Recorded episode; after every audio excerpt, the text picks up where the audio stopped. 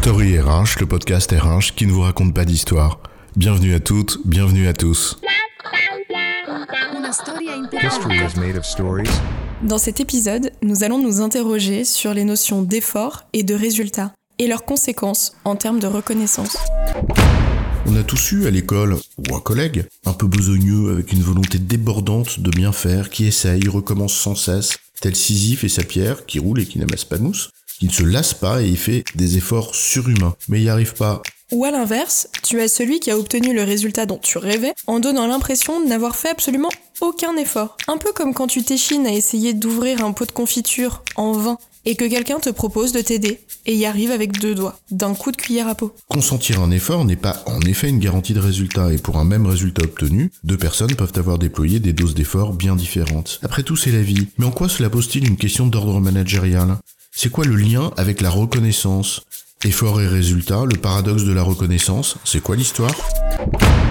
En deux coups de cuillère à peau, en deux temps, trois mouvements, ce que ces expressions populaires désignent, c'est bien le rapport entre l'effort consenti et le résultat obtenu. L'effet de levier, en quelque sorte. Pour soulever un objet de 10 kg, il faut vaincre la force de la pesanteur. Rappelez-vous Newton quand il se prend une pomme sur la tronche. Et cette force nécessaire, en un même point du globe, bah c'est la même. Il faut une force de X newton pour soulever le truc. Et c'est le même X pour tout le monde. Oui, et si c'est trop lourd, je peux utiliser un système de poulies et de palons pour réduire la force nécessaire pour soulever ton objet. Mais quel rapport avec la notion d'effort, puisque la force à utiliser est toujours la même pour tous? L'effort, c'est le travail que je consens pour la produire, cette force. En l'occurrence, ça se mesure en joules dans notre exemple. Et c'est le produit de la force que je dois appliquer, par exemple 100 newtons, et de la distance sur laquelle je l'applique, par exemple 1 mètre. En d'autres termes, c'est l'énergie nécessaire pour obtenir le résultat visé. Or, il n'en coûte pas à chacun la même chose. Il n'en coûte pas la même chose à chacun de dépenser 100 calories, une autre mesure de l'énergie pour filer la métaphore, même si c'est toujours 100 calories. Or, ce qu'il m'en coûte pour faire cet effort, c'est précisément ce dont j'aimerais être récompensé. Et c'est assez légitime finalement. On aime être récompensé des efforts qu'on a produits. Alors que l'entreprise, elle, c'est le résultat qui l'intéresse.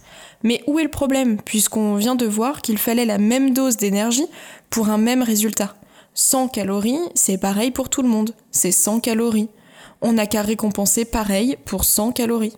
Sauf que la souffrance que provoque cet effort, eh bien c'est un sentiment.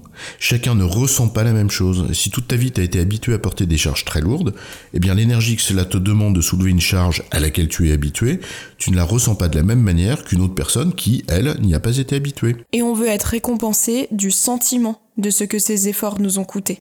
Là où l'entreprise ne peut raisonnablement que prendre en compte le résultat obtenu, objectivement. Et oui, il y a en effet des comptes de résultats, mais pas de comptes d'efforts. Ce que l'un est prêt à reconnaître ne correspond pas exactement à ce que l'autre attend. Entre les deux, la perception est différente, d'où le paradoxe. Et c'est donc bien là où de nombreux autres paramètres d'appréciation doivent intervenir. Des paramètres dans lesquels le manager joue un rôle important, bien sûr, mais aussi la fonction RH, parce qu'elle contribue à établir des normes acceptables par tous, et veille à ce que les efforts consentis ne conduisent pas à une souffrance, et que les récompenses soient vécues comme justes. En résumé, le paradoxe de la reconnaissance réside dans le fait que chacun aimerait voir reconnaître ses efforts, là où l'entreprise ne récompense que des résultats. Or, ce qu'il en coûte à chacun de faire un même effort est différent d'une personne à l'autre, car c'est un sentiment. Il faut donc tenir compte des deux. J'ai bon chef? Oui, tu as bon, mais on va pas en faire toute une histoire. Story RH, le podcast RH qui ne vous raconte pas d'histoire. Retrouvez tous les épisodes sur storyrh.fr.